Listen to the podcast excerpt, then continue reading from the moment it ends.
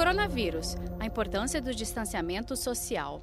Distanciamento social, então você vai para o supermercado. O fato de você estar com a máscara não é para eu ficar colado em quem está na minha frente. Eu preciso manter a distância social. Mas a pergunta da Gislene é muito boa em cima disso que a senhora falou.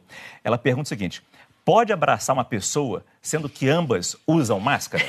Gisilene. Aí não adianta nada, né? não, não é por aí.